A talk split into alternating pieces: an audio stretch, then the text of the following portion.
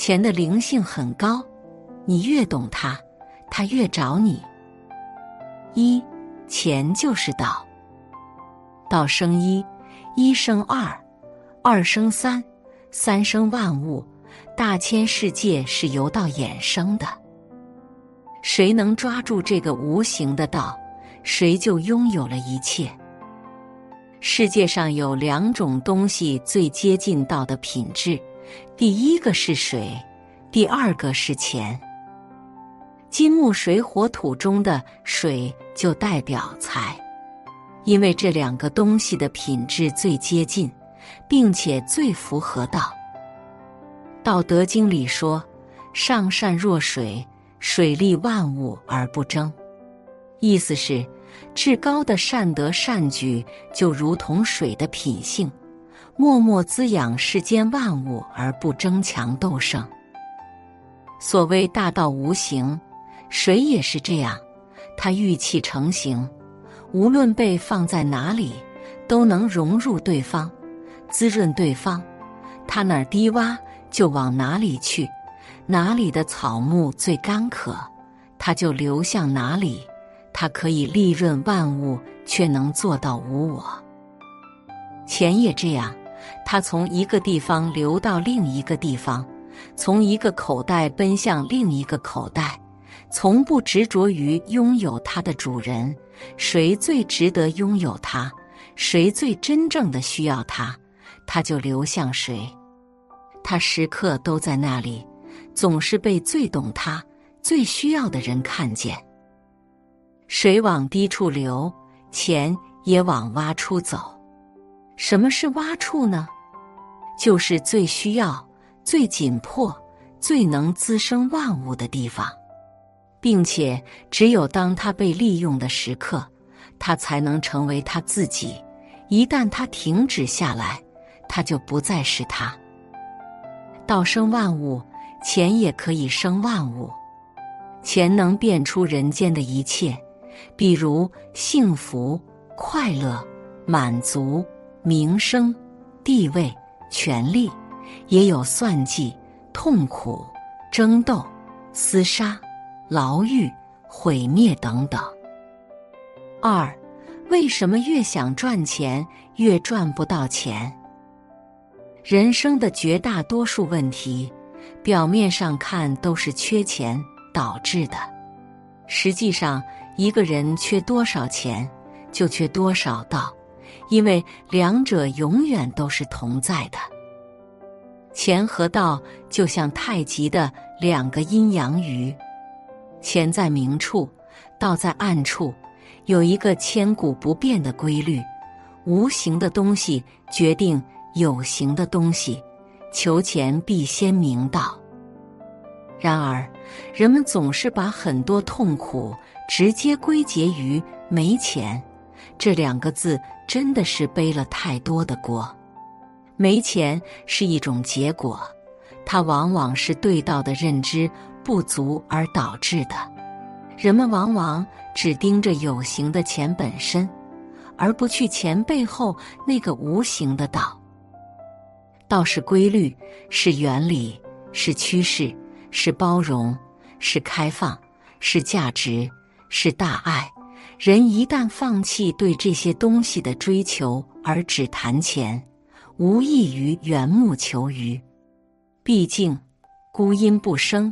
孤阳不长，因此，绝大多数人的真正问题在于，只想得到眼前的利益，却从不想长远的学习和提升，这就陷入到一种越想急于赚钱，却又越赚不到钱的恶性循环。钱的背后是产品和服务，把产品和服务做到极致，钱自然就来了。产品和服务的背后是人心，社会无论怎么变，人心不变。人心的背后就是道，得到后就很容易赚钱。商圣范蠡就是最典型的例子，他师从既然，既然是老子的徒弟，他完全抓住了规律和人性，弃政从商。很快成为富豪，然后散尽家财去做慈善，再去另外一个地方白手起家，很快又能富甲一方，前后三次散尽家财救济贫困，被后世供奉。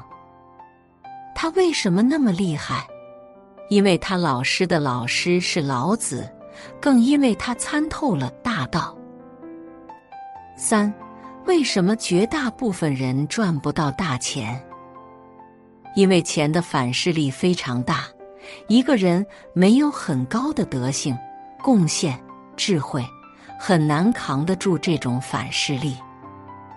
就像开真枪时都有一股很强的后退力一样，如果一个人不够稳固，就会被推倒在地。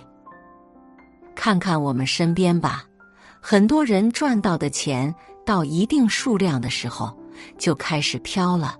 他们作威作福，奢侈无度，无视规则和伦理，破坏公序良俗。每个人这一辈子赚的钱都有一个临界点，当一个人的低劣本性被金钱暴露的那个财富值，就是你财富的极限。钱就是水，人就是舟，水可载舟，也可覆舟。厚德载物，一个人拥有多大的品行，就配拥有多大的财富。请记住下面五句话：一，没钱的时候，先把勤奋舍出去，机会就来了，这叫天道酬勤；二，当机会来了，再把诚信舍出去，钱就来了，这叫诚信为本；三，当有钱了，再把慷慨舍出去，人就来了，这叫财散人聚。四，当有人了，再把爱舍出去，事业就来了，这叫厚德载物。五，当事业来了，再把智慧舍出去，幸福就来了，这叫德行天下。四，金钱能让人变坏吗？这个问题自古至今就被不停的提起。其实金钱并不会让人变坏，也不会使人变好，它只能让人暴露真实的自己。金钱就和权力一样，是人性的放大器，他们会将人本身的样子放大很多倍，让人活着更接近最真实的自己。人在贫穷的时候，没机会释放自己的傲慢。无耻，也没能力发挥自己的慷慨善良。人一旦有钱了，虚荣、贪婪、傲慢、自私、淫欲都会放大，相应的人的慷慨、善良、勇敢、仁慈、孝敬、奉献也会放大。金钱让高贵的人更高贵，卑鄙的人更卑鄙。金钱让深刻的人更深刻，浅薄的人更浅薄。五，为什么孔子、老子这样的圣人都不需要钱？其实，人们所谓的太需要钱，仅仅只是需要其他东西的一个借口，是我们内心残缺的一种表现。比如，迫切需要被认可，欲望的窟窿无法填满。极度的自卑等等，圣人往往是内心圆满的人，因为圆满，所以没有所求。所谓无欲则刚，因此他们可以坦然处之。钱只是一个工具和手段，它可以帮我们渡河，但是圣人一个念头即可渡河，或者说他们早就在了彼岸。人们总以为幸福是有什么，却很少人能意识到没有什么也是一种幸福。比如没有病痛，没有担忧，没有惊恐，没有不安。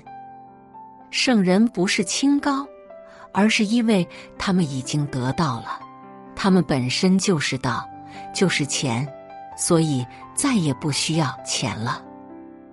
圣人本身就像流水一样的生活，无处不在，像钱一样的被众生需要，被众生供奉。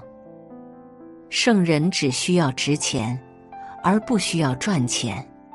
值钱远比赚钱更重要，因为值钱是钱求人，而赚钱是人求钱。六，钱是最公平的价值标尺。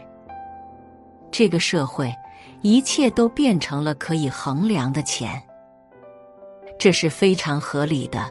只有钱才能充当价值尺度。才能将一切价值量化、标准化，这能将社会最有效的资源流通到最合适的地方去。这就是未来的商业文明，让最合适的人去做最合适的事。我们只需要完成我们最擅长的环节，集中我们所有的精力、思想和努力，将这个环节。做到极致，其他环节自然有人来配合。我们根本不用担心人们将因为追求金钱而丧失道德，因为当人人都在讲规则的时候，道德自然就会兴起。相反，当一个社会人人都在标榜道德的时候，说明这个社会已经没有道德可言了。道德经里说：“大道废，有仁义。”意思是，如果一个社会的规则都被破坏了，就会处处崇尚道德品行。一个人越缺少什么，就越炫耀什么；同样的，一个社会越缺少什么，就越标榜和炫耀什么。所以，好的公司根本不会和员工谈情怀。只跟员工谈钱，好的男生也不需要和女生大谈感情，只会默默为女生付出。